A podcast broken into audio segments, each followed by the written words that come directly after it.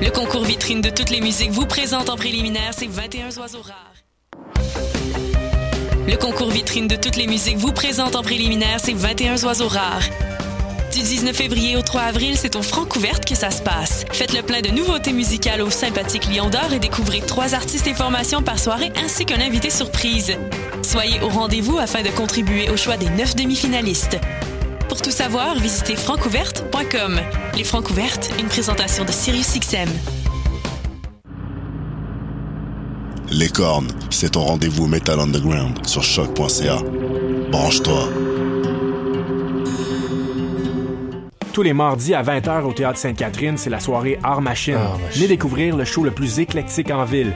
Humoristes, musiciens, clowns, artistes burlesques et autres what the fuck se partagent la scène du Théâtre Sainte-Catherine. Venez vivre avant de mourir. Machine. Le tout est accompagné du house band The Firing Squad. 10 prix régulier, 7 prix étudiant. Le Machine. Théâtre Sainte-Catherine est situé au 264 Sainte-Catherine-Est, à deux pas du métro Berry-UQAM. Les portes trouvent à 19h30, show 20h. Art Machine. Voyage au bout de la nuit, c'est ton émission d'ambiance nocturne sur le Nightlife Underground montréalais. Découvertes musicales, chroniques culturelles et idées de sortie pour divertir tes nuits urbaines. Voyage au bout de la nuit, c'est l'émission nocturne de choc.ca. Bonsoir ou bonjour, c'est Oxpo Puccino et vous êtes sur les ondes de choc. c'est pour ça que ça bouge comme ça. Oh, fucker, c'est Les cornes, c'est ton rendez-vous Metal Underground sur choc.ca. Branche-toi. Tous les mardis à 20h au Théâtre Sainte-Catherine, c'est la soirée Art Machine. Art Machine. Venez découvrir le show le plus éclectique en ville. Humoristes, musiciens, clowns, artistes burlesques et autres what the fuck se partagent la scène du Théâtre Sainte-Catherine. Venez vivre avant de mourir. Art Machine. Le tout est accompagné du house band The Firing Squad. 10 prix régulier, 7 prix étudiant. Le Machine. Théâtre Sainte-Catherine est situé au 264 Sainte-Catherine-Est, à deux pas du métro Berry-UQAM. Les portes trouvent à 19h30, show 20h. Art Machine. Voyage au bout de la nuit, c'est ton émission d'ambiance nocturne sur le Nightlife Underground montréalais. Découvertes musicales, chroniques culturelles et idées de sortie pour divertir tes nuits urbaines. Voyage au bout de la nuit, c'est l'émission nocturne de choc.ca. Bonsoir ou bonjour, c'est Oxpo Puccino et vous êtes sur les ondes de choc. c'est pour ça que ça bouge comme ça. Oh, fucker, c'est ça. C'est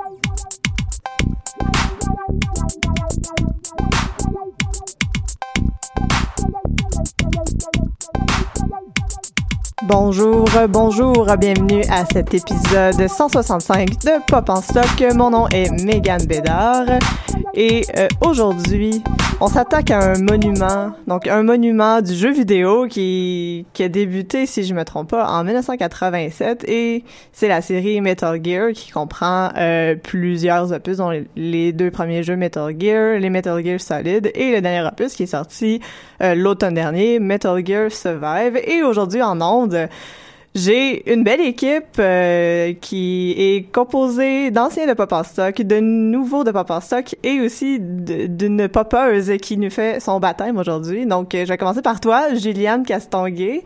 Euh, bonjour. Bonjour. Donc, c'est ta première fois ici à Pop en Stock. Et euh, comment te sens-tu aujourd'hui? Je pense que ça va bien aller. Oui, tu penses? Non, je pense. Moi, j'ai confiance euh, parce que en fait, t'es une je pourrais je pourrais pas dire nécessairement une experte du sujet d'aujourd'hui, mais tu es très bien placée pour en parler parce que tu fais ta maîtrise ici à l'UCAM en littérature euh, euh, sous la direction de Bertrand Gervais sur les jeux vidéo et plus particulièrement sur l'intelligence artificielle. Oui, donc euh, co- comme il y a beaucoup d'intelligence artificielle dans, euh, dans Metal Gear, je pense que ça, je, je devrais réussir à faire des liens Oh oui. pertinents. T'es, t'es à ta place. Euh, avec nous aussi en studio, euh, j'ai aussi André-Philippe Lapointe. Donc, ça fait plusieurs fois que tu viens récemment et c'est un plaisir de t'avoir ici avec nous. Donc, Comment vas-tu, André-Philippe? Merci, Mégane. Oui, j'y prends goût apparemment. Euh, je me sentais vraiment très bien, très excité de parler de cette série-là, qui est une de mes séries préférées, euh, tous médiums confondus. Est-ce que tu as joué à tous les jeux à date ou pas? Si on exclut le dernier, Survive, et des spin-offs, les acides, qui sont des jeux Mhm. plus cartes stratégie, des choses comme ça, oui, j'ai joué à tous les jeux. Bon, euh, ouais, mais c'est aussi toi qui avais suggéré euh, donc de faire le sujet aujourd'hui et tu nous as organisé ça d'une main de maître. Vraiment, merci beaucoup. Et j'ai vraiment hâte de faire l'émission avec toi aujourd'hui. Et euh, en studio aussi, on a Guillaume Couture. Oui, salut. Salut, ça va bien, Guillaume? Ben oui, moi j'étais euh, en retraite en Arctique en train d'élever des chiens de course là. euh, Vous m'avez sorti pour euh, cette dernière mission euh, à Pop en stock. Ça t'a ramené dans ta- à tes racines, sortir un peu de l'élevage. Absolument. Donc petite référence à Metal Gear pour ceux qui ne le savent pas encore. Moi, je ne Euh, savais ouais. pas parce que je connais absolument rien. Donc, c'est ça. Moi, je suis vraiment ici en novice et euh, c'est vous ainsi que Régis Pierre Fieux qui est avec nous en studio. Bonjour, Régis. Salut. Donc, ça va bien? Ben oui, très bien. Oui, ça fait plaisir d'être avec une, une si bonne équipe. André Philippe est très très motivant, très très motivé. Oh oui! Oh, ouais. ça aide. J'avais peur un peu d'être fatiguant parce que c'est vraiment une passion. euh. Ah, mais c'est très stimulant ce de, de devoir foisonner d'idées comme ça. Et euh, sans plus tarder, parce que moi, je suis une novice, j'ai joué à aucun des opus, donc euh, vous êtes les experts dans la salle. Et euh, on peut commencer justement par une présentation du jeu, mais aussi de son importance, parce que je me souviens plus qui me disait avant d'entrer en studio, c'est quand même un jeu pilier dans la popularisation des jeux de stealth, donc euh, de... de d'espionnage, je sais pas comment on l'appelle en français. Là. J'avais ça, j'avais demandé à André Philippe, mais est-ce que c'est le fondateur du, du genre? Ben, c'est toujours dire de, de dire le fondateur parce qu'il y a toujours quelqu'un qui va trouver un petit exemple de non, il y avait ce petit passage-là. C'est comme quand on parle du roman policier, il y en a qui disent que déjà avec euh, Zadig de Voltaire, on avait déjà un peu de schéma de roman policier. Donc on trouve toujours des petits segments, mais généralement, oui, c'est considéré comme le premier, euh, celui qui est sorti sur MSX2, euh, le Metal Gear qui n'était pas encore solide. Ouais, c'est en, fait ensuite il y a eu quand même une, une postérité, donc ça s'est popularisé à partir de ça, mais aussi la, série s'est développée. euh, je sais pas il y, a, combien de jeux exactement, mais c'est assez énorme. là. J'ai j'ai regardé un peu euh, avant de venir, puis une page Wikipédia dédiée au complet à euh, comptabiliser tous les jeux qui sont sortis, et ça a fait une histoire assez foisonnante. Là. Tout à fait. Ben, je pense qu'une des raisons pour laquelle la série était aussi populaire dès le début, il y avait des moments où le joueur était directement surpris. Autant euh, en tant que jeu d'infiltration, tu dois surprendre euh, les différents ennemis, euh, essayer de pas te faire voir jusqu'au dernier moment. Autant la série de jeux et Kojima, qui est son auteur, euh, joue énormément là-dessus, sur ce bris du quatrième mur-là, sur ces surprises. Dès le premier jeu, en fait, celui qui nous donne nos instructions, Big Boss, se révèle le boss du jeu, euh, un ennemi qui nous envoie souvent dans des pièces où on risque de se faire tuer.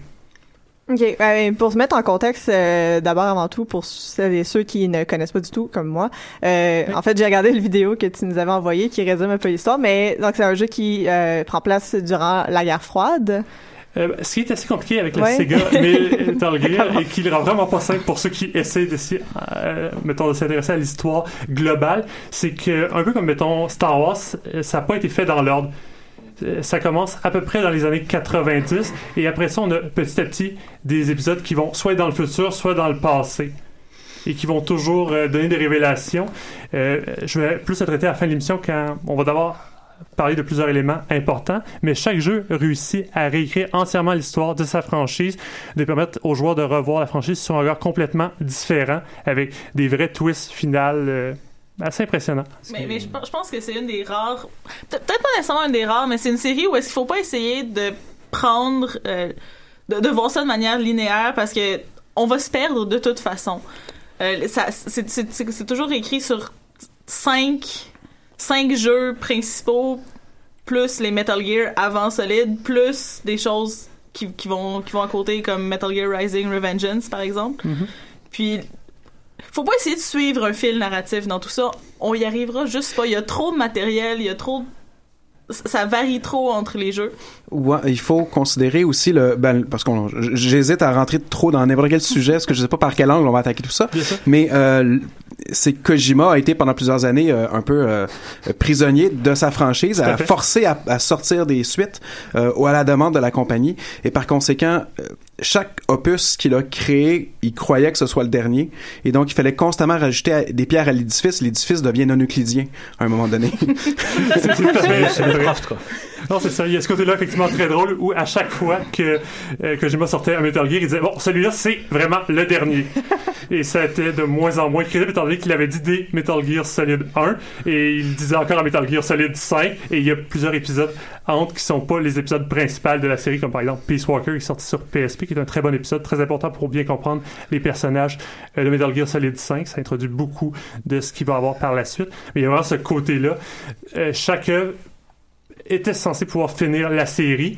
Et là, ben, étant donné que les fans veulent énormément un autre jeu, parce qu'ils ont à chaque fois raffolé du nouveau, ben, Kojima retourne dans son histoire et voit comment il peut rejouer avec tous ces matériaux préexistants.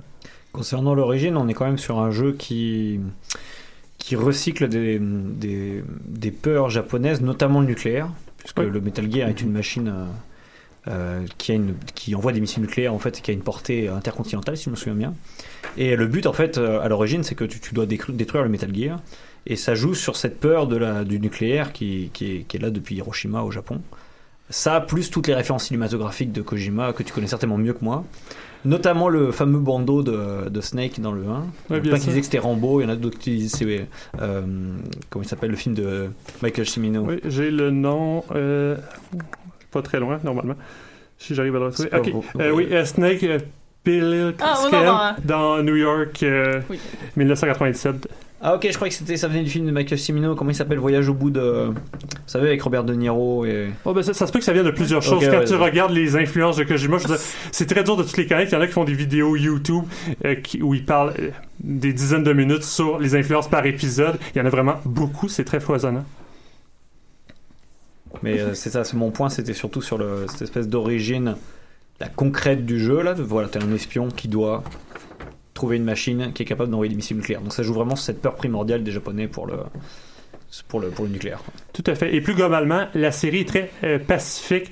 euh, très tôt, il y a énormément de thèmes qui vont être abordés, des thèmes très matures qu'on n'a pas nécessairement habitué de voir dans les jeux vidéo, notamment euh, le phénomène des enfants soldats, des Metal Gear Solid 2. Il y a cette idée-là, avec notamment des personnages qu'on apprend que son nom était Jack, et un des personnages va jouer sur son passé obscur d'enfant soldat en l'appelant Jack the Riper, Jack l'éventreur. Donc il y a ce jeu-là d'un peu de machine à tuer, ce qui est aussi, d'une certaine manière, ce que le joueur fait normalement dans la plupart des jeux Metal Gear. Bon, il y a toujours l'option, étant donné que c'est un jeu d'infiltration, on est tranquillisant, on peut euh, endormir les différents soldats, mais généralement, ça va beaucoup plus vite des tuer ou en situation de panique, il arrive qu'on sorte notre mitraillette. Donc, on se ramasse à avoir énormément de fantômes derrière nous et la série ne cesse de nous le rappeler.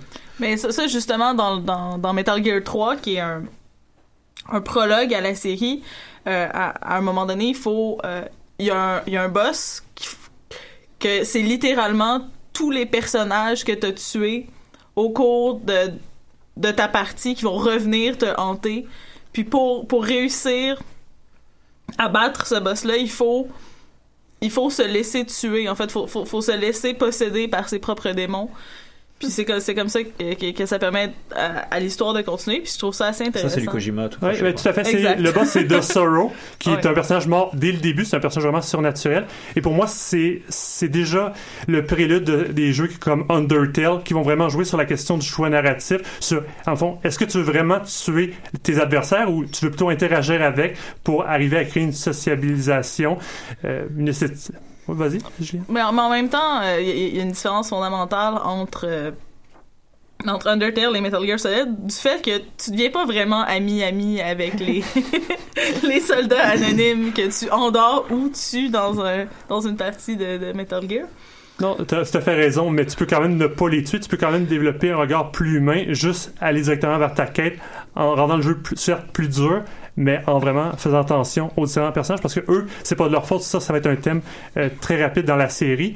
Euh, la plupart des personnages sont pas trop au courant de ce qu'ils font. Nous-mêmes, en tant que joueurs, étant donné qu'on suit souvent les ordres de euh, différentes organisations, on se rend rapidement compte qu'on n'est pas nécessairement du bon côté. C'est quelque chose que déjà Final Fantasy 4 ou 6 jouait. On se rend rapidement compte qu'on est peut-être même du mauvais côté.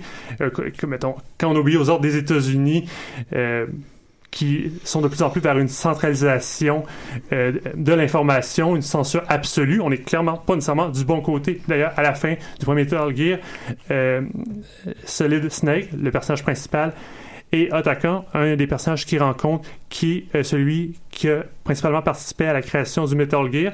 Ils fondent une organisation philanthropie où le but est euh, de pacifier la Terre et d'empêcher ce genre d'armes-là d'exister. Mais je pense que on tourne autour de ce mot-là, mais euh, Metal Gear, c'est dans, la- dans son ADN, c'est la subversion. Euh, subversion des attentes du joueur. À savoir qu'avant Metal Gear 1, même avant le premier, dans les jeux vidéo, on tuait tout ce qui bougeait. C'était l'objectif de base pour faire monter le score. Alors tout d'un coup, on se fait présenter un jeu où on est avantagé de ne tuer personne. Et éventuellement, on, on, on fait la subversion des attentes du joueur dans d'autres manières, comme on interprète quelqu'un, tu le disais, qui ne sait pas exactement quels sont les vrais objectifs. Euh, Est-ce qu'on peut divulgacher des détails? Solid Snake est, est atteint du virus FoxDie. Et il réussit, et contre son gré, va tuer des gens au- à son simple contact, sans même le savoir. Exactement. Et euh, éventuellement, on va subvertir des, euh, des mécaniques de jeu, tout simplement. Nombre de fois, ça arrive souvent dans le jeu où il faut mourir pour, en fait, ne pas mourir. Ou euh, euh, The End, entre autres, un boss dans Metal Gear Solid 3, qui est un vieillard, un, un- un tireur d'élite vieillard, qu'on peut tuer en allant dans sa console PlayStation, modifiant l'heure ou en attente. On, si on attend deux semaines, puis qu'on joue pas, puis qu'on revient au jeu, il sera mort de vieillesse. Euh, c'est ce genre de choses-là qu'on ne voit jamais dans les jeux vidéo. Et s'il y a des gens qui connaissent pas la série, qui se demandent pourquoi on est en train de, de, fangasmer sur Metal Gear, il faut comprendre que ce sont des jeux qui, font, qui ne font que ça. Qui ont des idées complètement déjantées, euh, quatrième mur et tout. Là. Non, c'est ça. Il y a vraiment un souci du détail euh, qui va faire que non seulement on va pouvoir faire des interactions, mais aussi il va nécessairement avoir le codec différents personnages qui vont nous appeler à travers cette sorte. euh, comment vous définissez le codec C'est une sorte de. C'est comme un walkie-talkie dans ton oreille. Exactement. C'est un Bluetooth avant Bluetooth. que, que le monde ne voit pas et qui permet d'avoir des discussions avec les différents euh, personnages, de pouvoir s'attacher aussi avec les personnages. Euh, juste avant qu'on aille trop loin, on a déjà beaucoup analysé la série, ce qui est super, mais juste donner quelques informations, quelques statistiques très euh, rapides euh, à propos de la série. Premièrement, elle a gagné un record Guinness, celle du plus grande innovation sur un contrôle de jeux vidéo en 2008 euh, par rapport à la fameuse scène de Psychomantis que je veux pas qu'on aborde tout de suite, mais qu'on abordera inévitablement parce que c'est probablement la scène la plus connue du jeu vidéo.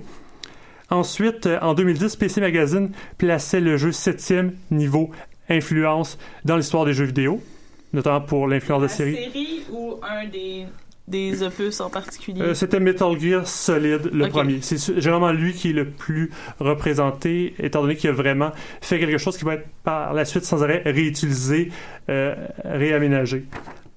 Ensuite, euh, en 2012, euh, le Time Magazine place la- le jeu Metal Gear Solid dans la liste des 100 jeux les plus importants de l'histoire. Également, euh, Metal Gear Solid et également Metal Gear Solid 2, pour cette fois-ci, vont avoir fait partie de l'exposition au Smithsonian American Art Museum durant l'exposition qui était consacrée à l'art dans les jeux vidéo. Une manière, ce qui faisait beaucoup de débat, est-ce que les jeux vidéo peuvent être artistiques? On a clairement un exemple où c'est le cas.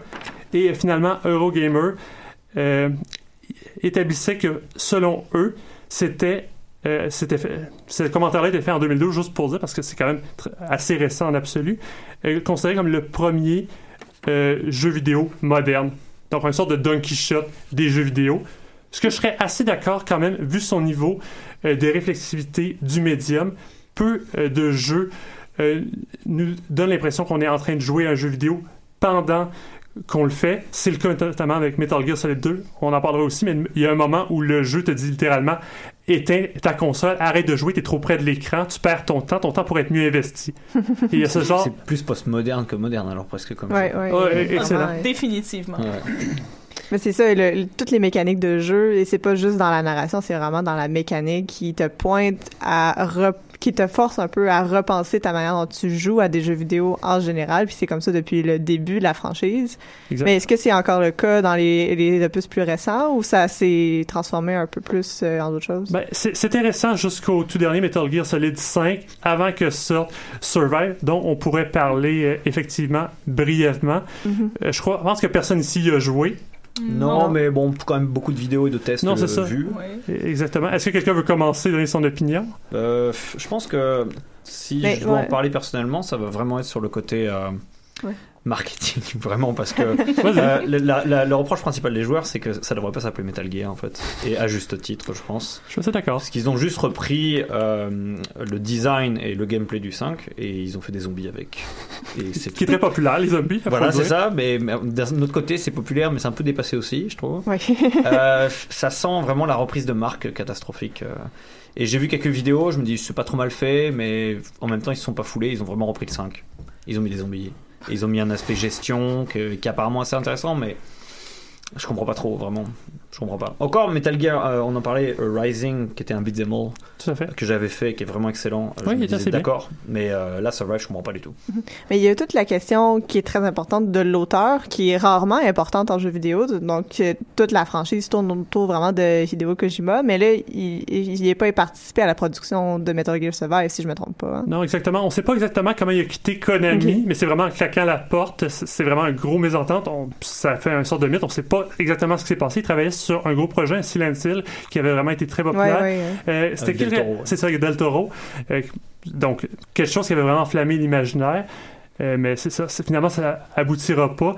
Et pour les joueurs, euh, la série Metal Gear Solid est vraiment directement liée à Kojima. Comme tu le disais, il n'y a pas beaucoup d'auteurs dans les jeux vidéo aussi connus Mhm. qui ont aussi une part artistique. Et, en fait, ça a été très mal perçu, surtout en plus que le jeu et semble pas particulièrement bon, particulièrement développé, comme pouvait l'être la série. Déjà, s'il y avait eu un certain effort de la part de Konami, ça aurait probablement mieux passé. Mais je, trou- je trouve ça intéressant parce que Kojima dit toujours que c'est son dernier Metal Gear Oui. depuis le, le- depuis le 1. Mais si j'ai bien compris, et corrigez-moi si je me trompe, euh, c'est pas qu'il voulait que la série Metal Gear se termine, c'est que lui il voulait personnellement travailler sur autre chose. Puis là, maintenant qu'il est plus là, ben, Il a pu commencer à le faire. D'ailleurs, le projet qu'il est en train de faire, là, Death Stranding, récolte un espèce de, de fanatisme de la part des joueurs, ce qui montre bien que le créateur est presque supérieur à l'œuvre, parce que j'ai pas l'impression que grand monde s'intéresse à Metal Gear Survive, mais dès qu'il y a un trailer de Death Stranding, c'est sur YouTube, il y a des vues hallucinantes. mais, mais justement, Ko- Kojima, c'est un des rares, c'est d'ailleurs un des rares producteurs de jeux vidéo dont on se souvient du nom facilement. Ça, je vous demande qui a créé Mario? Ça va prendre quelques secondes quand même. Euh, moi, j'ai un problème avec les noms japonais. J'ai retenu très je suis désolé. effectivement. Ça, c'est le Puis, problème. puis je pense que Kojima, puis justement, il il y, a cette réflexion-là qui est probablement un peu euh, autoréférentielle dans, dans, dans Metal Gear. On parle, on parle beaucoup du. On, amène Snake comme étant un. Tout le monde dit que Snake est un héros, c'est une légende vivante. Puis lui, il est là. il- refuse un peu ce statut-là. Puis en même temps, Kojima a lui-même ce statut de légende-là, tout en, en essayant justement de, de, de s'éloigner. Ouais, c'est son alter ego. ouais.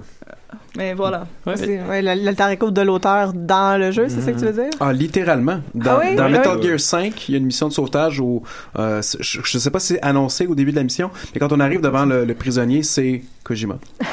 qui s'est digitalisé, qui s'est injecté dans le jeu. En même et, et là, c'était- et là, est-ce qu'on- lit dans le sens de, il voulait sortir du studio à ce moment-là, durant le développement, là.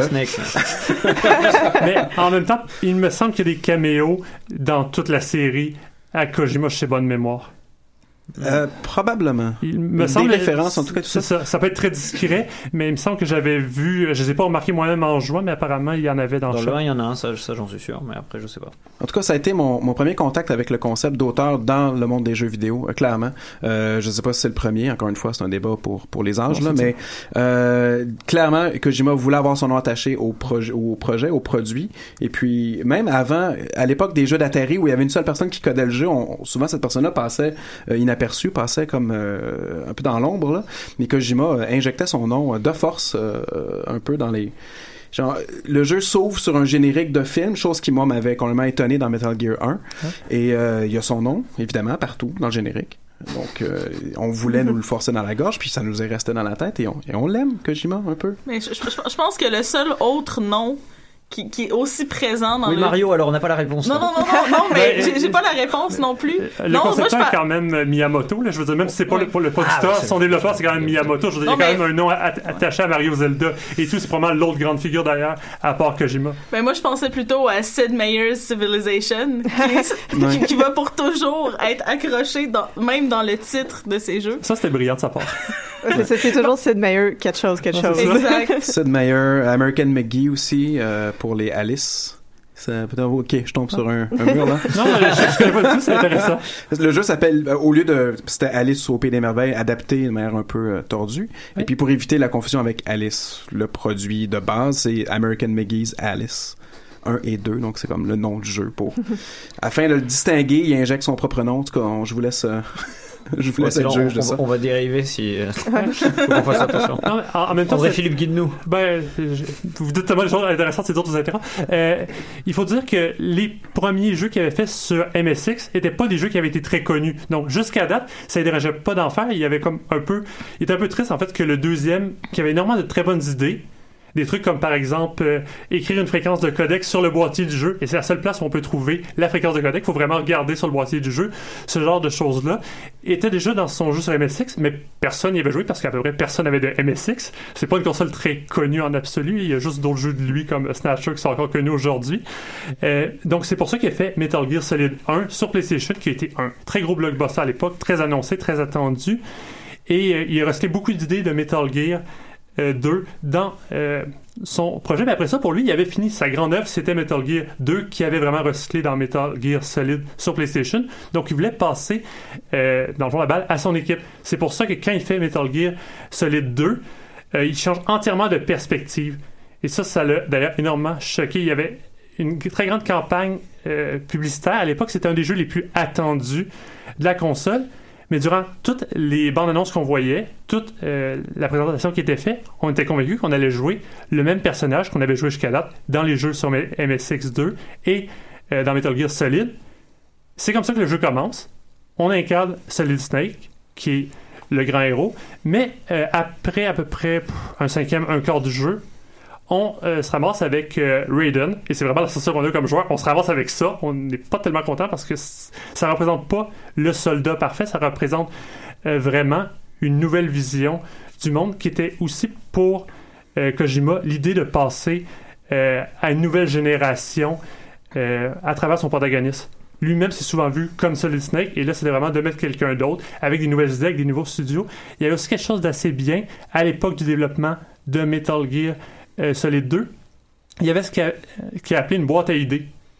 À chaque fin de journée, tous ses employés, du plus simple au euh, grand game developer, devaient insérer dans la boîte à idées une idée. Et à chaque fin de journée, Kojima regardait toutes les idées de ses employés. Et il y a certaines de ces idées-là qui ont été réutilisées par la suite. Alors est-ce que c'est de là que vient son idée euh, aberrante? C'était pour quel épisode? Il voulait que à chaque fois qu'il y avait un game over, euh, le joueur rachète le jeu, sinon le jeu se bloquait. Il y avait pensé, mais je sais plus pour lequel c'est, le 2 ou le 3 je crois. Et, euh, mais pour un tarif modéré, mais bon quand même c'est vraiment tordu. vraiment. Ça montre à quel point Kojima va loin quand il veut briser le quatrième mur en fait. C'est très Kojima, effectivement. Une manière, j'imagine que Konami, il met certaines barrières, puis dans certains cas, ça me paraît quand même bien. L'idée de racheter le jeu à chaque fois n'aurait pas nécessairement été très populaire auprès des joueurs. Ouais, ouais, carrément. En même temps, EA fait ça. C'est ça, ça mais même dans, dans mais- Metal Gear Survive, il faut que t'achètes tes, euh, tes save files. Tout à fait. T'en- as une de base, puis si tu veux plus de parties, eh ben, il faut que t'en faut que t'en Et bah achètes. voilà quand je disais que c'était du marketing. Non, c'est ça. euh, Je pense que... Le jeu, c'est vraiment tiré dans les pieds. Non seulement il n'y a pas Kojima, mais il y a des principes de microtransactions abusives. Il y a une histoire pas très développée, alors que c'est la force depuis le début. Il y a peu de jeux vidéo qui égalent Metal Gear, à part peut-être dans les RPG, sauf des jeux très très récents ou très indépendants. Mais il faut dire aussi que le Metal Gear, dès le début, c'est des gros blockbusters. Ça a toujours eu ce côté-là, à la fois qu'on retrouverait blockbuster et film d'auteur dans une même œuvre. Ça vient de sa passion pour le cinéma, totalement. Tout le à fait, oui. cinéma- Le côté cinématique euh, qu'il a d'ailleurs poussé trop loin dans le 4, euh, ça vient de sa passion pour le cinéma. oui, non, mais le 4, c'est Non, juste- donc, euh, moi, j'ai pas, j'ai pas joué au 4. Ah, Euh, tu mais- joueras pas plus, euh, il y a trop de cinématiques. Mais je suis allée voir sur internet, j'ai j'ai regardé des gens jouer, j'ai trouvé une vidéo de quelqu'un qui jouait dans son entièreté un, un, un, un stealth sans, sans kill, 11 heures. Hmm. Un vidéo uniquement les cinématiques, 8 heures. Wow. c'est ça, c'est ça. ouais. Ouais, ben, il faut quand même dire que quand tu as fini à peu près le jeu, je pense qu'il reste à peu près deux heures de cinématique à regarder d'affilée. Le 3 avait déjà un peu joué là-dessus. Euh, la dernière séquence où tu as juste des boss à affronter à peu près et des cinématiques, je pense que c'est à peu près deux heures. Alors, est-ce qu'on n'est pas sur un fantasme de Kojima de tiens, j'aurais aimé faire du cinéma? Oh, ben, Non, je je- je pense que c'est clair que c'est- pour lui, c'est pas ce qu'il voulait faire. D'une certaine manière, c'est bien parce que par moments, les artistes frustrés font des meilleures œuvres parce qu'ils sont sans arrêt dans essayer de faire ce qu'ils ont jamais réussi à faire et ils sont très créatifs, très imaginatifs. T'es en train de dire que le 4 est la meilleure œuvre, c'est ça? Je suis en train de dire que le 4 a ses qualités malgré tout. C'est peut-être l'œuvre qui est la plus Kojima en, dans tous les sens du terme. Autant le meilleur que le moins Trop bon. mégalo, peut-être, parfois. ouais. Ben, il y a ce côté-là aussi. euh, je pense qu'il a développé une relation amour-haine avec sa propre série. Euh, sans arrêt, euh, il disait Bon, celui c'est le dernier, je veux le passer à mon équipe. Et sans arrêt, les joueurs étaient comme Non, reviens, on a confiance en toi pour un prochain. Donc, était comme Vous voulez vraiment me faire confiance? D'accord, on va jouer. On joue depuis le début à comment je peux vous surprendre. Et donc, on se ramasse avec un jeu qui a à peu près deux tiers de cinématique pour un tiers de gameplay. Mais je, je pense que Kojima aime surtout beaucoup jouer avec ses fans. Peut-être pas de, de manière particulièrement positive. Euh, je, je, je sais pas. J'ai j'ai l'impression que il aime pas particulièrement ses fans. Comme il fait des Metal Gear parce que c'est ce qu'il fait. Mais par exemple, je veux dire, même à partir du à partir du 2 C'est ce que j'avais envie d'embarquer là sur le Ouais. 2. Le 2 est un jeu qui déteste son joueur. Ah ouais. En fait, c'est un jeu qui est, qui est, qui est haineux et qui est euh, agressif. D'une certaine manière, mais je dirais pour le mieux. Ça crée Ah, une œuvre réflexive, une vraie œuvre d'art, là où une œuvre trop consensuelle, ce qui est, à mon avis, souvent le cas dans les jeux vidéo, qui abuse de fanservice, de recyclage facile. Mais pourtant. Metal Gear regorge de fanservice partout, tout le temps, et pourtant, ça, ça, ça, ça, ça se balance entre le fanservice vraiment grave et la haine du joueur. Alors là, vous êtes en train de lancer un pavé énorme, il faudrait peut-être expliquer aux auditeurs pourquoi. Bon, on a un début de réflexion avec le personnage de Raiden tout à l'heure où on, on achète Metal Gear Solid 2 en pensant qu'on va interpréter Solid Snake, mais on interprète le garçon qui aimerait être Solid Snake. On a vraiment donc, cette on oui. se, donc, on se fait lancer au visage un peu ce qu'on est en Oui. tant que joueur. Mais, mais même, et plus ou moins, pas aussi explicitement dans- que dans le 4, mais il y y, a des commentaires sur euh, Raiden que. Il n'y a, y a pas d'expérience, il s'est jamais battu, mais il y a des centaines d'heures en réalité virtuelle. Oui. Puis il, il dit, par exemple, je me sens déjà comme un mercenaire légendaire.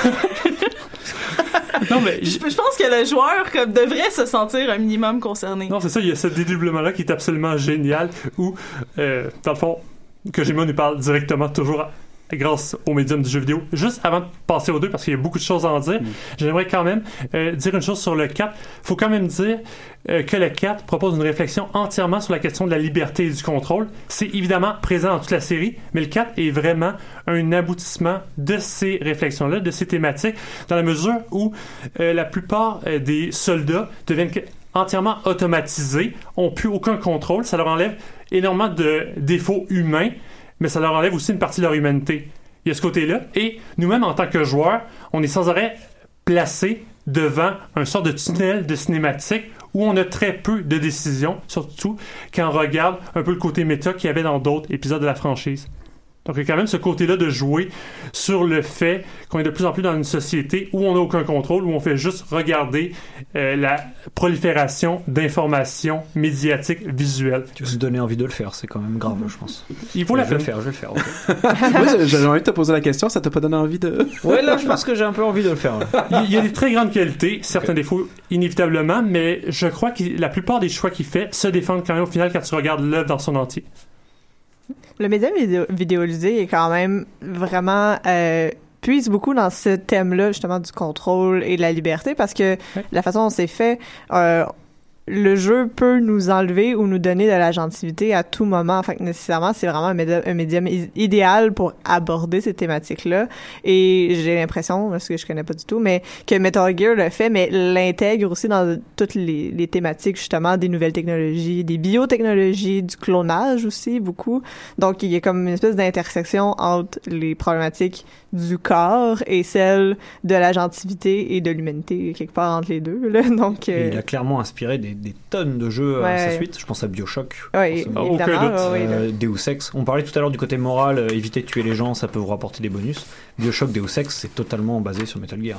Tout à fait. Deus Ex, il y a même des succès où il faut, il faut pas que tu tues les gens pendant tout le jeu, et il faut pas que tu te fasses repérer par les caméras. Ils ont poussé le vice euh, jusqu'au bout. Euh, Pour l'information, j'ai essayé de le faire. Je sais le faire. Je, je- je pense que le mot-clé ici, c'est essayer. Ouais, c'est ça. Non, mais quand on parle d'héritage, juste quelques jeux qui me viennent en tête aussi. Pour moi, il y a Portal, qui joue sur le côté intelligence artificielle et, comme on disait, le côté on suit euh, ce que le jeu nous demande de faire. Finalement, on se rend compte dans Portal que on est avec une intelligence artificielle qui veut principalement nous tuer dans des fameux tests. On a aussi euh, Stanley Parable qui joue beaucoup sur cette question-là du méta de pas faire ce que le jeu nous demande de faire et de voir qu'est-ce qui peut arriver dans un jeu qui est entièrement scripté. Mhm. Donc, tu as tout à fait raison, Megan, quand tu dis que c'est ça. Les jeux de Metal Gear auraient pas la même portée s'ils étaient faits en film. Non, serait-ce que parce qu'on contrôle Ouais, pas un Il faut le- personnage. Il faut le gameplay, ouais, exactement. ouais. Mhm. Il y a le côté euh, qui va être très intéressant aussi pour l'entièreté de la série, qui est euh, le côté marionnettiste. Parce qu'il faut le dire, on n'en a pas beaucoup parlé jusqu'à date, mais quand on regarde euh, le jeu dans son entièreté et aussi certains épisodes, on a une révision, une réécriture complète de l'histoire euh, contemporaine après la Deuxième Guerre mondiale. Toute l'histoire de qu'on connaît, qu'on a vu dans le cours d'histoire, est entièrement réécrite avec euh, des sortes euh, de personnes qui sont à la tête des gouvernements, des organisations, euh, qui du manipulent là, donc euh, d'histoire alternative. Ex- Ben, même pas, je dirais, tellement uchronie, parce que avec les informations qu'on a, il n'y a rien qui est complètement impossible dans l'histoire. C'est évidemment excessivement tiré par les cheveux, mais notamment à la fin, mettons, de Metal Gear Solid 5, on a le générique où on a toute l'histoire de la série avec les dates, et on a notamment tous les événements euh, qui sont arrivés euh, dans notre société. Je vais donner un exemple juste pour que ce soit plus clair en montant au 3. Le 3 met en scène, dès le début de la série, euh, la crise des missiles à Cuba. Ce qui est très intéressant, c'est que lors de la négociation, le président Kennedy, on a même des vidéos d'archives en passant de, Kennedy durant ces années-là. On a vraiment plusieurs intégrations visuelles qui ancrent encore plus dans le réel ces théories conspirationnistes-là. On a euh, Kennedy qui avait proposé à l'URSS pour euh, qu'ils se retirent eux-mêmes de se retirer en Turquie. Cela dit, quand historiquement on regarde leur retrait en Turquie, c'était déjà une base obsolète. C'était pas intéressant de se retirer. Donc, ça n'aurait pas été la vraie raison pour laquelle ce serait, euh, pour laquelle les Russes, l'URSS aurait cédé. C'est parce qu'ils voulaient récupérer, euh, parce que Khrouchtchev voulait Khrouchtchev. récupérer, merci, euh, leur scientifique Sokolov, qui est un ingénieur qui développe des armes. C'est tout ce qu'on sait, et ça, ça aurait été la vraie raison, et c'est comme ça que Metal Gear Solid 3 commence. Euh, le personnage, qui est pas Solid Snake, qui est de Big Boss, on va en reparler la différence, euh, va essayer d'aller le chercher, parce que c'est un scientifique très important, et on- juste à voir qu'il a permis la résolution de la crise de Cuba, on comprend qu'il y a une importance stratégique énorme. C'est lui, notamment, qui travaille sur le prototype du premier Metal Gear. Ce serait peut-être Ouais. bon aussi de définir c'est quoi un Metal Gear, étant donné qu'on a Ben, passé... euh, euh, Régis le fait un peu, là, on mais... en a parlé récemment. C'est un lance-missile mobile euh, Mhm. qui peut, un lance-missile nucléaire mobile. C'est la machine ultime, quoi. qui joue sur la peur ça. parce qu'elle peut se déclencher de Ouais. n'importe où. C'est ce Mais, côté-là euh, aussi. Mais le, le, le temps file, puis je pense que Guillaume voulait parler de, du Metal Gear euh, 2. Mm, ah, ben non, on a, on a brièvement abordé la question. Moi, ça m'intrigue depuis tantôt, l'aspect publicité euh, commerciale. Ah oui, oui. Ben, euh, ben, en fait, je voulais, je voulais vraiment parler du 5, là. Je- on n'en a pas beaucoup parlé. On a beaucoup abordé les autres, là, assez rapidement. Euh, Le 5 joue sur cet aspect commercial, justement, euh, puisque euh, j'ai l'impression que c'est quand même la première fois que Kojima a un peu cédé aux sirènes de la mode, puisque le 5 rentre dans la, la génération des mondes ouverts, là, qui sont, qui sont à la mode en ce moment. Euh, enfin, on va dire semi-ouvert, parce que c'est quand même un peu particulier. Et euh, je sais pas ce que vous en pensez, mais j'ai l'impression que c'est vraiment le moment où Kojima a lâché un peu du lest et qu'on se retrouve avec cette créature hybride qui est le 5, qui se passe en monde ouvert, mais pas totalement, euh, et qui pourtant garde encore des moments de génie. Je pense euh, au mode multijoueur que je trouve incroyable, où chaque joueur a sa base, sa mother base, qu'il doit gérer. Et, euh, et en fait, on peut avoir à la fin un missile nucléaire, on peut avoir l'option d'attaquer les autres bases des joueurs. Et euh, en fait, le seul moyen de déverrouiller la, seule, la vraie cinématique de fin de Metal Gear Solid 5, c'est que tous les joueurs du monde désarment leur mother base euh, en, en armes nucléaires. J'ai trouvé que c'était du génie. Bien sûr, personne l'a fait. Donc personne n'était censé avoir vu jamais le générique de fin, mais je crois qu'il a leaké récemment à cause d'une erreur. euh, Ah, il, a, il a- Internet. il a été, ouais, il a été Ouais, ouais. miné en fait, euh, ouais. Donc il, il est disponible, mais on aurait, euh, on est, nous sommes indignes de cette fin. Totalement, totalement. Mais ça, c'est encore une fois, euh, j'ai l'impression qu'on rentre encore dans le côté critique du joueur. C'est-à-dire, Ouais. euh, euh, je vous ai fait une série qui parle de pacifisme, de, dé- de, de antimilitarisme un petit peu et tout ça, et puis vous êtes même pas capable de, de désarmer nucléairement pour voir la vraie fin d'une série que vous avez adorée pendant tout ce temps. C'est quand même incroyable. Oui, tu as tout à fait raison, surtout que c'est le message, donc c'est là qu'on devrait être en tant que joueur. Et euh, il y a plusieurs manières de jouer à Metal Gear Solid 5, mais ça peut être un jeu euh, très amusant en termes d'infiltration, en termes, dans le fond, de jeu un peu sans histoire. Ah, totalement. Ben, en termes de gameplay, pour moi, c'en est plus approfondi parce que tu peux tellement tout faire.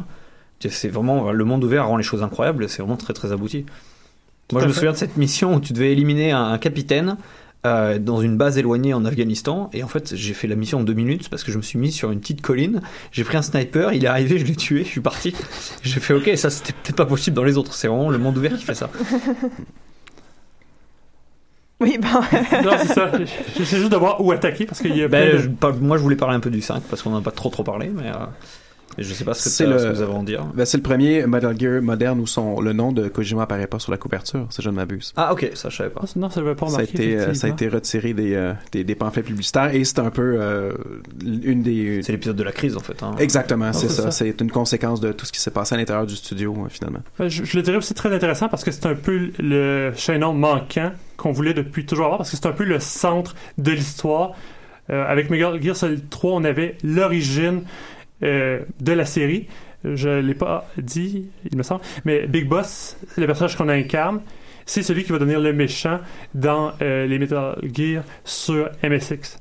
Ok, Donc- euh, d'ailleurs c'est une très bonne question ça. Est-ce que c'est comme Star Wars? Est-ce qu'on peut désordonner l'ordre dans lequel on joue pour suivre le fil chronologique ou est-ce que tu conseilles de faire 1, 2, 3 classiquement? Je conseille très fortement de tout suivre dans l'ordre parce que c'est vraiment fait pour réécrire l'histoire à chaque fois et disons que on Dans, comprend dans pas l'ordre la dans lequel c'est réécriture. sorti, c'est ça tu veux Exactement. Ben, ça, mettons Metal Gear 1, 2, 3, ils portent les, les bons noms pour les. Le troisième est celui qui se passe le plus tôt dans la série. Il se passe en 64, je crois, et c'est le premier épisode historiquement parlant. Pas dans l'ordre chronologique Non, c'est de ça. la trame narrati- Euh, narrative. là. Dans l'ordre qui sont sortis et dans l'ordre des épisodes.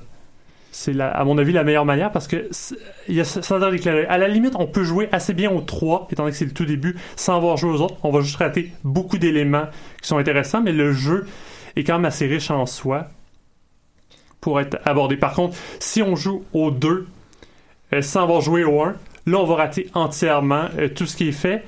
Parce que. Est-ce que vous voulez Ouais, l'aborder? ouais, c'est ça. Je pense que ça vaudrait la peine. Mais c'est c'est une entière reprise volontaire euh, du premier épisode.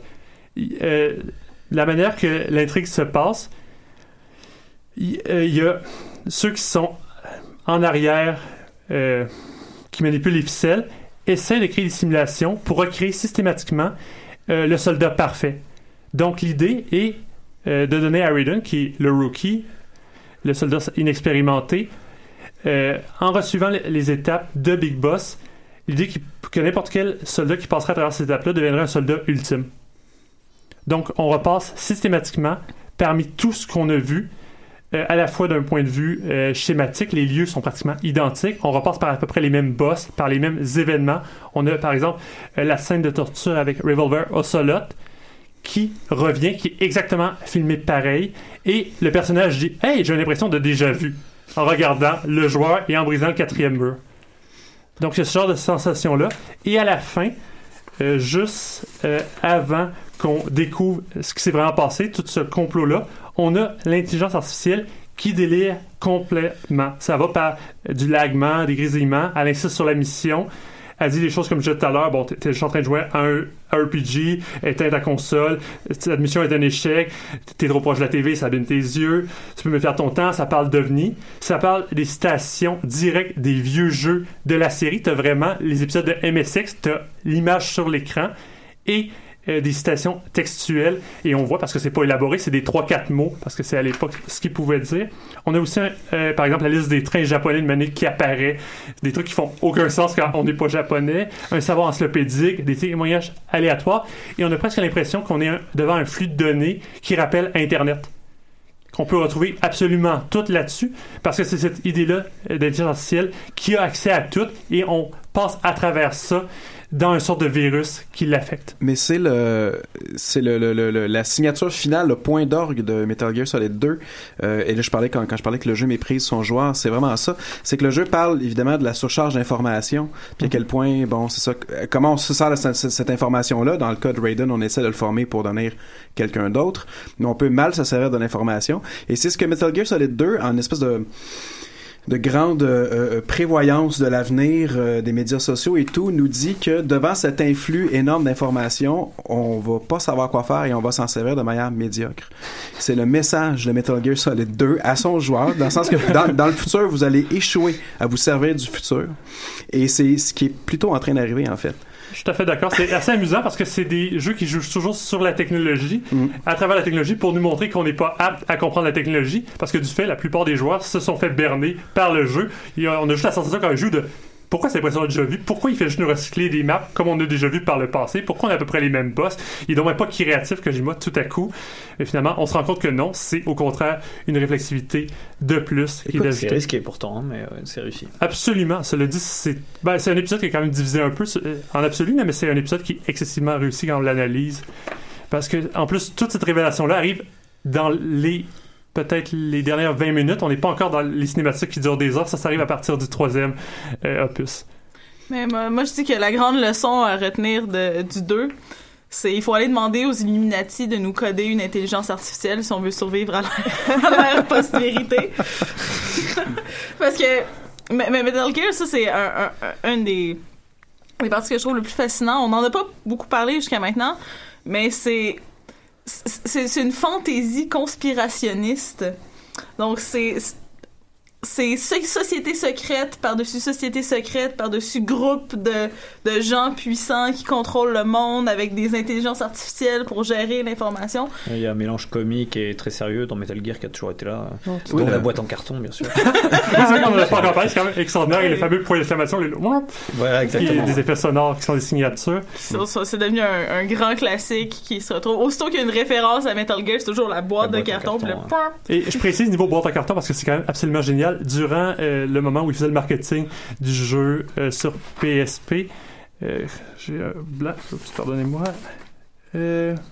C'est Peace Walker. Peace Walker, exactement. Le jeu qui jouait à plusieurs. Il y avait cette séquence-là absolument géniale où, comme ça jouait à quatre, t'avais quatre Big Boss dans leur boîte qui se suivaient à la queue leu et qui arrêtaient tout en même temps. C'était quand même absolument magnifique comme utilisation de cette Ouais, il y a une autodérision dans la série qui est assez folle. Tout à fait. En fait, ça va de pair avec toute la métadiscursivité du jeu, là, c'est ça. On peut pas, on peut pas toujours réécrire et réfléchir constamment sans nécessairement rire de soi et de faire de l'ironie. Et euh, c'est Ben- comme, c'est comme si le jeu se parodiait lui-même. Ouais, ben à un moment donné, faut faut garder en tête que à un moment donné dans le jeu, on nous apprend que le président des États-Unis est un clone. Oui. Et c'est Oui. un super soldat cloné. Je trouve ça- Mais je, je pense qu'il faut pas trop prendre au sérieux ce que le jeu dit sur lui-même parce que parce que c'est vraiment c'est vraiment trop en fait. Mais c'est c'est l'information au nom de l'information.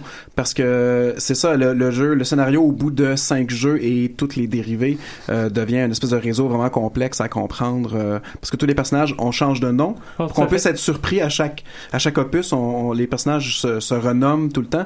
Et euh, ça, ça se transmet dans euh, ce qu'on voit de Death Stranding, le nouveau jeu qui s'en vient bientôt là, de, de Kojima Productions, euh, où euh, c'est ça, chaque petit, là, une, une nouvelle bande-annonce qui sort et on la décompose là, au grain pour savoir tout ce qu'on a parce qu'on sait que Kojima fonctionne, Et se Dieu nourrit à l'information. Dieu sait qu'il y a de l'information. Il y en a. ouais. C'est- forcément très chargé. Ce qu'il faut quand même rappeler, par contre, avec le speech euh, du président, qui est, euh, c'est tout ce qui est vraiment, effectivement, très drôle. Probablement, c'était dans Metal Gear Solid 1, la série évolue quand même en pseudo-sérieux. Il y a, ça essaie quand même de plus en plus être crédible. Mais aussi, il y a toujours une finale après générique, un peu comme dans les films de Marvel aujourd'hui, qui est aussi un côté what the fuck. T'as l'impression souvent que toutes les pièces sont agencées, et avec cette conversation-là, on voit pas les personnages, on, les entend juste parler, il faut deviner c'est qui. Parfois, c'est pas si évident que ça. Et chaque speech-là, on a l'impression qu'il faut entièrement repenser à la série. Juste quand on parlait de conspiration, juste dire quelques noms pour ceux qui seraient intéressés à rentrer en série. On a les philosophes, qui étaient un courant, qui ont euh, eu ce qui s'appelait l'héritage, qui été fondé euh, entre la Première et Deuxième Guerre mondiale, qui était un fonds euh, pour la paix, pour éviter par exemple que le nazisme gagne.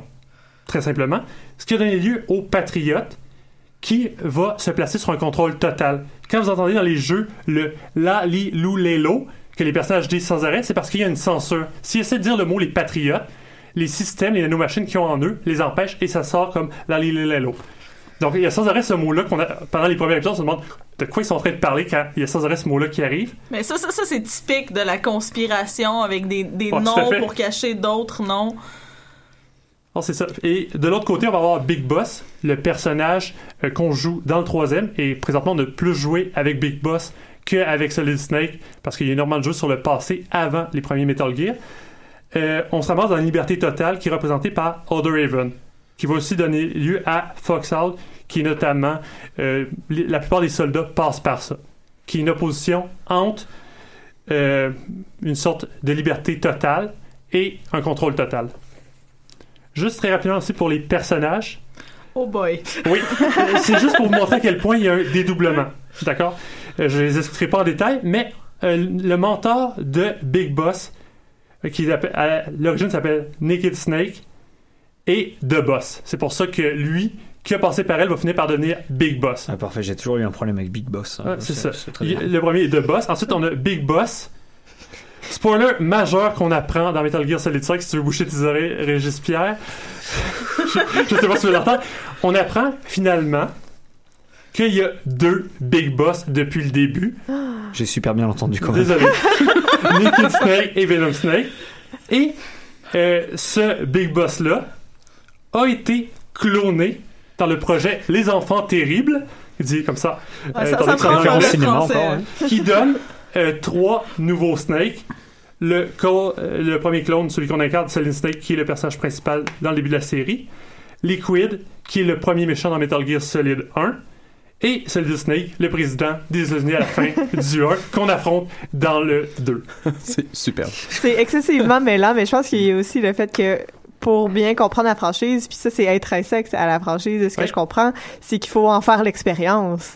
C'est que pour bien pouvoir tout assimiler ça, il faut pouvoir avoir joué, il faut, faut pouvoir avoir eu ce dialogue-là entre le jeu, la console, Hideo Kojima, Non, c'est sûr. qui nous parle à travers le jeu, puis il faut faire l'expérience du jeu. Oui, parce que c'est bien, c'est euh, peut-être intimidant pour les auditeurs qui ont, qui ont pas joué, mais euh, c'est- c'est c'est quand même donné. Ces informations-là sont généralement données au compte-goutte, une après l'autre.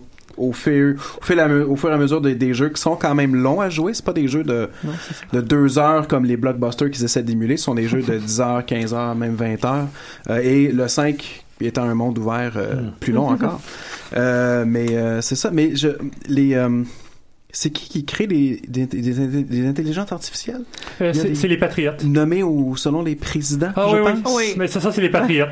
T'as C'est- pas, euh, Euh, oui, euh, je- t'as pas envie de nous parler d'intelligence L'intelligence artificielle? artificielle. Le, le- le problème étant que l'intelligence artificielle, en fait, dans, dans Metal Gear, j'ai l'impression que c'est un peu une espèce de, de chose vague qui, qui est là, en fait, pour incarner le la société secrète dans son plus pur comme C'est les reptiliens.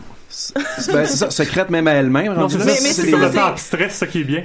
c'est- c'est c'est plus comme un groupe d'humains qui contrôle une grande population d'humains, c'est ça va au-delà de ça, il y a plus aucun humain qui est, qui, est derrière tout ça. Puis ça on l'apprend euh, au fur et à mesure de la série là, à la fin on découvre que bon au début on se fait dire ah il y a 12 personnes dans le groupe qui, qui gèrent tout, puis finalement on apprend qu'ils sont morts puis qu'ils ont été remplacés par des intelligences artificielles. C'est tout ce qui est plus procédural dans les, Ah les, oui, euh, oui, dans les organisations secrètes où on est contrôlé par des machines et euh, Non, c'est c'est ça qui est bien avec la panoïa- paranoïa, c'est que le fondateur des Patriotes, euh, Major Zero, qui est celui à qui on revient au tout début de la franchise pour bien comprendre, était tellement paranoïaque qu'il a préféré donner le contrôle à l'intelligence artificielle qui a des humains pour être sûr que ce soit comme intouchable complètement et que ça contrôle absolument tout. On peut imaginer qu'effectivement que les réseaux sociaux présentement, ce serait excessivement puissant. Et euh, on, on a promis de parler de Psycho Mantis, Ah qui oui, est vraiment c'est vrai. une de mes séquences favorites aussi. euh, Une des plus jeu. importantes. Est-ce qu'on peut l'aborder? conclure là-dessus. Vas-y, vas-y, tu Mais en as parce qu'on parce qu'on parlait de, de, de contrôle et de, du jeu et euh, donc l'avantage que Metal Gear soit un jeu vidéo et non pas une série de films, c'est effectivement parce que l'interactivité. Euh, Qu'est-ce qui fait qu'on notre contact avec cette interactivité là, c'est la manette de jeu. Euh, Psycho Mantis est un personnage qui a des pouvoirs psychiques, est un adversaire de Solid Snake dans Solid- euh, Metal Gear Solid 1 et euh, il a la capacité de lire les mouvements de Solid Snake jusqu'à ce que l'on comprenne ou que l'on se fasse expliquer à travers le codec que euh, il, il, il ne lit pas nos mouvements, mais littéralement, il peut lire notre manette et, et, et notre input en tant que joueur. La force de Euh, télépathie. Donc c'est ça, donc c'est- et ça passe pour de la télépathie et la manière de, de, de le vaincre, eh ben c'est de jouer avec une manette euh, branchée dans le deuxième port de la console. En fait, comme ça, il peut pas lire qu'est-ce qu'on fait parce que là tout d'un coup on est. Il lisait. Moi j'ai joué à la version PC de Metal Gear Solid 1 parce qu'elle comment, existe. alors? Ça marche comment? Et j'avais configuré une manette pour jouer avec ma manette et je l'ai battu avec mon clavier.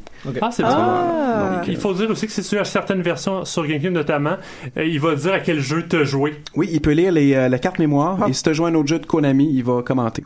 Nintendo, il dit par exemple, hey, je vois que tu as joué à des Zelda. Il demande aussi de mettre la manette euh, sur euh, la table et grâce à ses pouvoirs télékinésiques, il va la faire vibrer. Grande Ouais, technologie pour l'époque. ouais. Mais en même temps, c'est super intéressant de voir que euh, c'est ça, le bruit du quatrième heure est transporté même à l'extérieur de la console, dans le Mm. monde matériel, dans le monde.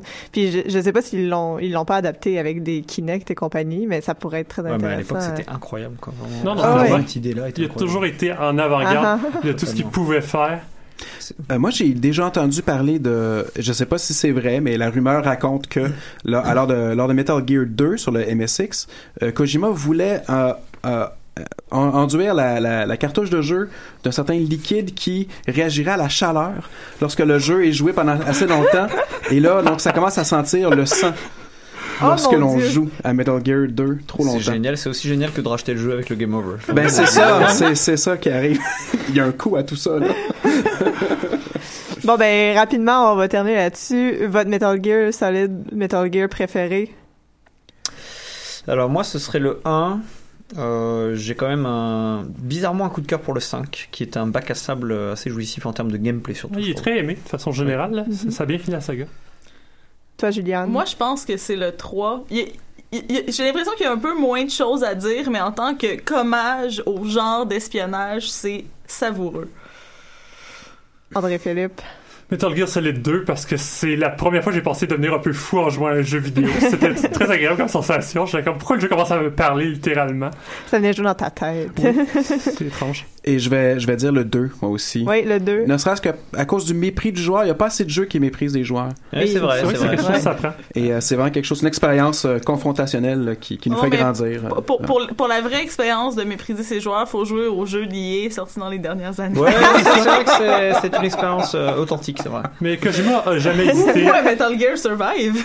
Oui, aussi. ouais. Oh god. C'est un, bel amalgame entre les deux. Bon, ben, merci beaucoup à vous euh, d'avoir participé à cette émission-là. Et euh, donc, je vous dis euh, merci à ceux qui nous ont écoutés, ceux et celles. Et je vous dis à la semaine prochaine pour un nouvel épisode de Pop en stock.